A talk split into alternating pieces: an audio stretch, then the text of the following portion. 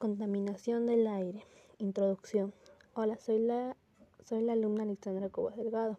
Hoy hablaré sobre la contaminación del aire, lo cual es un problema que nos afecta a todos y todas nosotros, lo que debemos asumir para reducir los terribles efectos de la contaminación en el ambiente y evitar terribles consecuencias. Desarrollo. Las acciones irresponsables de muchos ciudadanos y ciudadanas han traído consecuencias graves al ambiente y han afectado en gran parte el bienestar de toda la población. Pero nos preguntamos, ¿cuáles son las fuentes de la contaminación?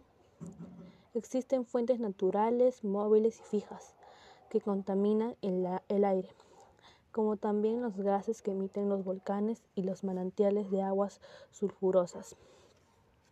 Mientras que los seres humanos son las fuentes fijas que provienen de las industrias, fogatas y las fuentes móviles son los gases de los, gases de los camiones, aviones, autos, etc. Las consecuencias que traen es la contaminación del aire es que debilitan la capa de ozono. También algunos contaminantes como la clorofluorocarbonos que al llegar a la atmósfera se rompen y generan monóxido de cloro que al reaccionar con el ozono, la capa de ozono no puede filtrar los rayos ultravioletas que ingresan a la Tierra. También la contaminación del aire puede llegar a causarnos enfermedades, entre estas problemas respiratorios, a la piel. Esto afecta a nuestra salud en todo aspecto. Despedida.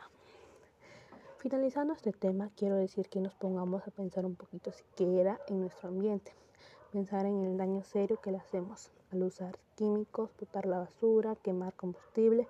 Esto altera al calentamiento global, cosa que nos afectará en el futuro, ya que también ponemos en riesgo a los animalitos, a las plantas y árboles. A ellos también les afectarán nuestras malas acciones. Si cambiamos eso, podemos reducir la contaminación de nuestro aire.